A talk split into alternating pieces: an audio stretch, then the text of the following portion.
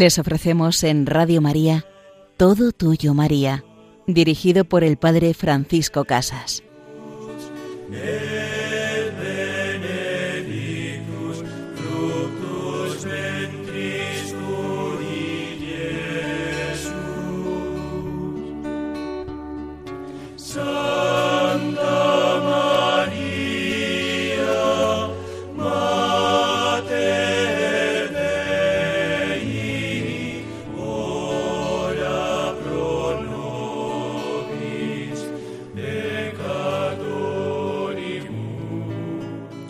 Ruega por nosotros, Santa Madre de Dios, ruega por nosotros para que podamos gozar de la presencia de tu Hijo Jesús en el reino de los cielos, para que podamos participar ya en esta vida de su presencia eucarística en medio de nosotros. Pues querida Madre, en este programa deseamos entrar a conocerte con ese nombre, con ese título tan bonito de Nuestra Señora del Monte Carmelo, Nuestra Señora del Carmen, la Virgen del Carmen. Y queremos hoy pues conocer esta advocación, queremos conocerte con este nombre tan bello y del que tantos portan tu escapulario. Y en la segunda parte de nuestro programa nos acercaremos a San Simón Stock, el gran apóstol de la devoción del Santo Escapulario, del Escapulario del Corazón de María, del Virgen del Carmen, de nuestra Madre del Cielo. Pues comenzamos nuestro programa y de la mano de la Virgen María, bajo esta advocación del Monte Carmelo, pues vamos a acercarnos a ver dónde está este monte. La denominación de este nombre, de esta advocación de la Virgen María, parte de su veneración en el Monte Carmelo, en Tierra Santa, cerca de Haifa. Carmelo o Carmen derivan de la palabra hebrea Carmel o Al-Karem, y que se puede traducir como el jardín de Dios. La veneración de esta advocación mariana ha sido difundida por el mundo entero por la orden de Nuestra Señora del Monte Carmelo, conocida como los Carmelitas. El Monte Carmelo está situado en el actual Israel, entre el mar Mediterráneo y el valle de Jezreel. Aparece en el libro del profeta Isaías, en el capítulo 35, versículo 2, como un lugar muy bello. El profeta Elías vivía en una gruta de ese monte Carmelo. En este lugar el profeta Elías demostró el poder del Señor frente a los sacerdotes del dios pagano Baal. La veneración remonta al grupo de ermitaños que, inspirados por el profeta Elías, se retiraron a vivir en el monte Carmelo. Estos devotos, hacia el año 1200, formaron la Orden de Nuestra Señora del Monte Carmelo, los Carmelitas. Según la tradición carmelitana, el 16 de julio de 1251, la imagen de la Virgen del Carmen se le apareció a San Simón Stock, superior general de la Orden, entregándole el escapulario, principal signo del culto mariano carmelita, prometiendo librar del castigo eterno a los que lo llevasen. El escapulario recibió reconocimiento papal en 1587 y ha sido respaldado por los pontífices posteriores. Vestir el escapulario del Carmen y pertenecer también a la Orden Tercera del Carmelo implicaba, en un primer momento, pues vestir un hábito entero de color marrón, una túnica. Después el escapulario era un trocito de tela que verticalmente colgaba del cuello por delante y por detrás sobre el vestido, y después con el pasar del tiempo se fue reduciendo a dos pedacitos de tela marrón, uno normalmente el que se cuelga por delante con la imagen de la Virgen del Carmen y el de la parte de atrás con el escudo de los carmelitas, que con un trocito de tela se colgaba y se llevaba siempre al cuello para eh, simbolizar o vislumbrar esa protección divina de nuestra Madre, esa devoción a nuestra Madre la Virgen de ir cubiertos y protegidos con su manto, con su santo escapulario. Con el discurrir de los años, después se ha ido reduciendo también ese escapulario a unas pequeñas medallitas en las que por un lado llevan la Virgen del Carmen y por otro suelen llevar la imagen del corazón de Jesús. Es el santo escapulario de madre e hijo, la Virgen del Carmen y su Hijo Jesucristo, que tradicionalmente las abuelas o las madrinas han regalado a los niños al acercarse al bautismo o a la primera comunión.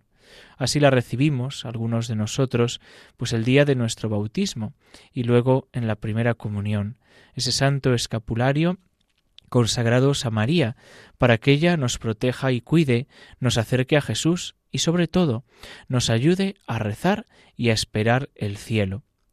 Pues según esta tradición carmelitana de San Simón Stock, que recibe el escapulario de la Virgen María, pues siglos más tarde, ya en el siglo XIV, la Virgen se aparecería al Papa Juan XXII y le prometió ayuda contra sus adversarios si otorgaba una nueva aprobación a los carmelitas. La Virgen también prometió la salvación de los carmelitas profesos y de los devotos que llevasen la señal del hábito o del escapulario y cumpliesen prescripciones de oración, y en caso de que correspondiese a su estado canónico, también les invitó y les dijo que les prometería la virtud de la castidad.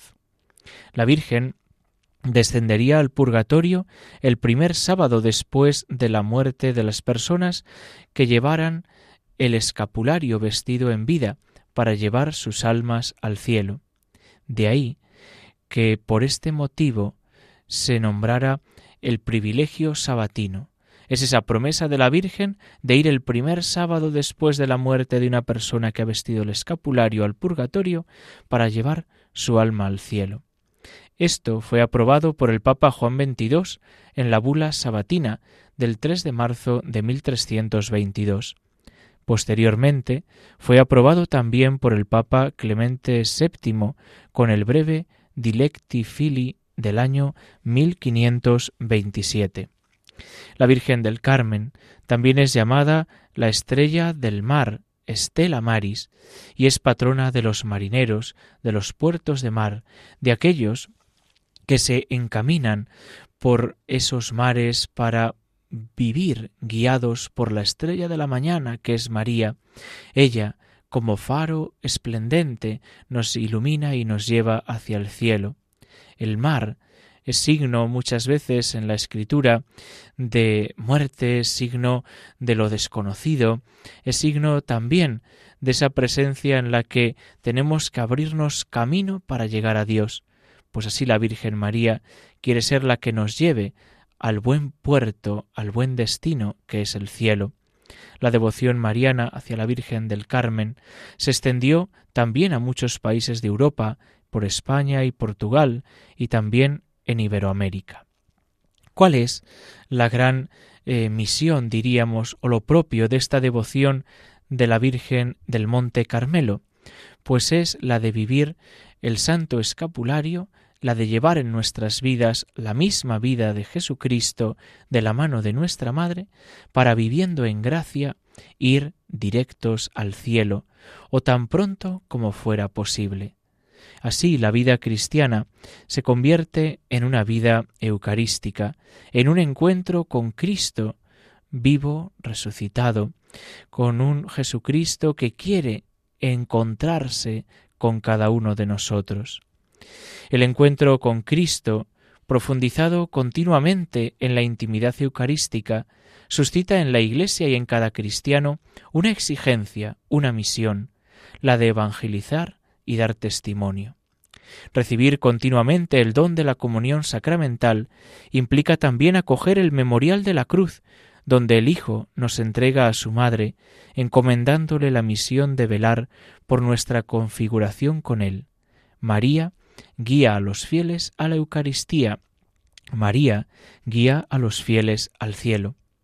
El cristiano auténtico reconoce en el misterio eucarístico la raíz y el secreto de su vida espiritual, el sacramento vivo de la gracia de Cristo, y por eso siente que sólo puede pagarlo con la entrega de sí mismo.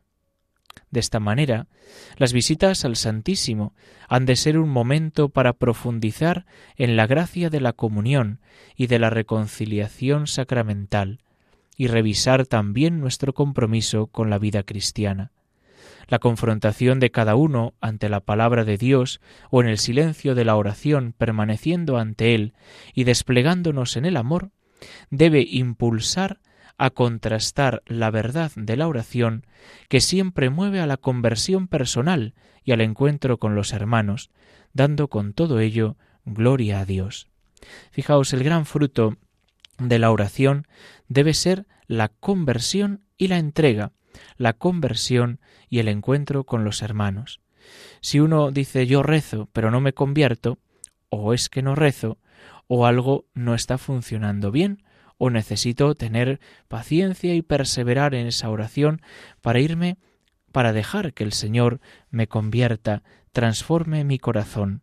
Pues vamos a pedirle a nuestra Madre la Virgen en esta advocación del Monte Carmelo que ella nos haga humildes, nos haga humildes y sencillos como ella lo fue delante de Dios.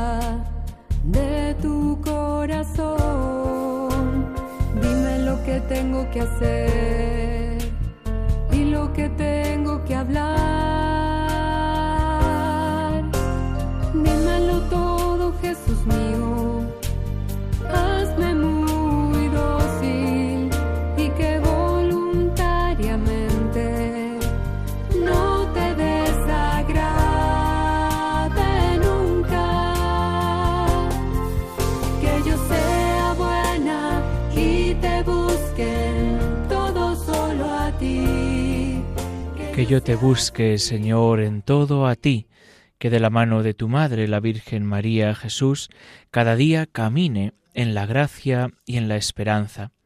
Nos encontramos en este programa Todo Tuyo, María, con el Padre Francisco Casas. En la primera parte hemos hablado de esta advocación de la Virgen María del Monte Carmelo, y ahora, en la segunda parte de nuestro programa, nos acercaremos al gran apóstol de esta devoción, a San Simón Stock. La vida y la iconografía de este santo inglés del siglo XII va inseparablemente unida con la Virgen del Carmen y el, su popular escapulario. Nació en el condado de Kent, en Inglaterra, en el año 1165. Su apellido, Stock, haría alusión, según algunos, a su significado en inglés tronco de árbol, o mejor, hueco en el tonco, donde pasaba el pequeño y joven Simón muchas horas entregado a la oración. Al llegar los carmelitas a Inglaterra, venidos de Oriente, y conocer la santa vida que llevaban, pues pronto se extendió su fama por todas partes, pidió ser admitido entre ellos.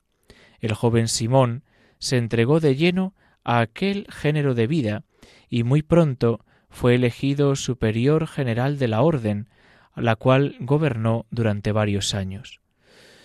Un santoral del siglo XIV que recoge la vida de los primeros santos carmelitas dice de él que viendo que su orden era duramente atacada por algunos, acudía fervorosamente a la Virgen María, a quien consagraba toda la orden. El cardenal Gasquet dice que los carmelitas fueron recibidos en Inglaterra como llovidos del cielo por parte de los laicos, pero no así por los religiosos y sacerdotes, que no aceptaban que éstos se llamaran hermanos de la Virgen María del Monte Carmelo. San Simón, a quien se le ha llamado el amado de María, hasta llegó a componer preciosos himnos a la Virgen Madre de Dios. Precioso es el Avestela matutina, y cada día recitaba este que cantaban todos los días los carmelitas, Flor del Carmelo, viña florida, esplendor del cielo, Virgen Madre, singular, oh Madre tierna, intacta de hombre, a los carmelitas proteja tu nombre, da privilegios, estrella del mar. Dice el santoral que mientras rezaba este himno, se le apareció la bienaventurada Virgen María, acompañada de una multitud de ángeles, llevando en sus benditas manos el escapulario de la orden y diciendo estas palabras. Este será privilegio para ti y para todos los carmelitas. Quien muriere con él no padecerá el fuego eterno, es decir, el que con él muriere se salvará. Desde entonces, la devoción del Santo Escapulario empezó a divulgarse por todas partes.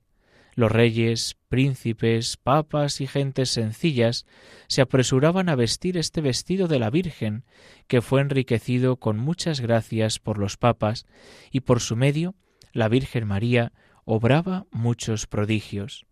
San Simón desarrolló una gran actividad en favor de su orden. Consiguió el paso de orden cenobita a mendicante, retocó la, la regla de San Alberto y obró muchos prodigios. Famosos son aquellos dos milagros, la conversión del agua en vino para poder celebrar y la resurrección de un pez ya cocido. Su culto comenzó en Burdeos en el año 1435 y poco después en Inglaterra e Irlanda hasta extenderse a toda la orden. La iconografía del santo es muy abundante y casi siempre lo presenta de rodillas ante la Virgen María, recibiendo de sus manos el santo escapulario. Sobre todo a partir del siglo XVII se hizo muy popular en todas partes donde había religiosos carmelitas.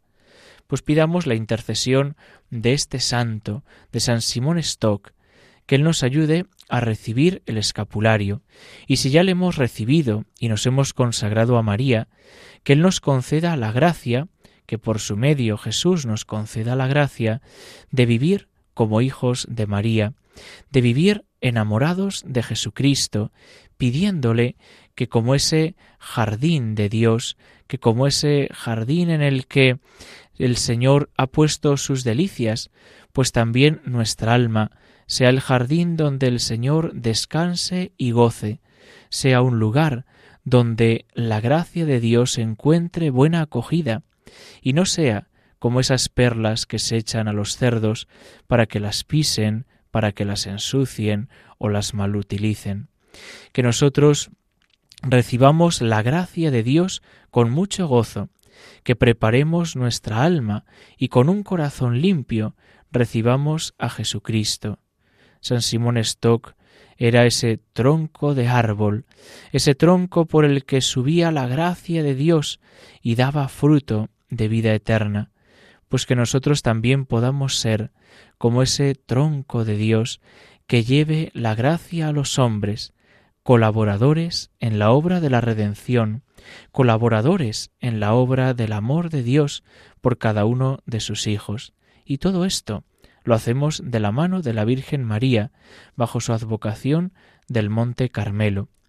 Pidamos también por todos los marineros, por todas las personas que viven del mar, para que encuentren en María ese barco, ese faro que les conduzca y lleve a la gloria del cielo, que todos los cristianos al mirar e invocar a María encontremos en ella un puerto seguro en el que descansar para un día gozar de la gloria del Padre. Pues os invito a poder escuchar de nuevo este programa en el podcast de Radio María o a escribirnos un correo electrónico al programa todo tuyo maría arroba es dejando pues vuestras sugerencias y comentarios para poder también así ir eligiendo otros santos, algunos de vuestra devoción, y que podamos ir contemplando y conociendo en nuestro programa. Recibimos la bendición del Señor y la bendición de Dios Todopoderoso, Padre, Hijo y Espíritu Santo, descienda sobre vosotros. Alabado sea Jesucristo.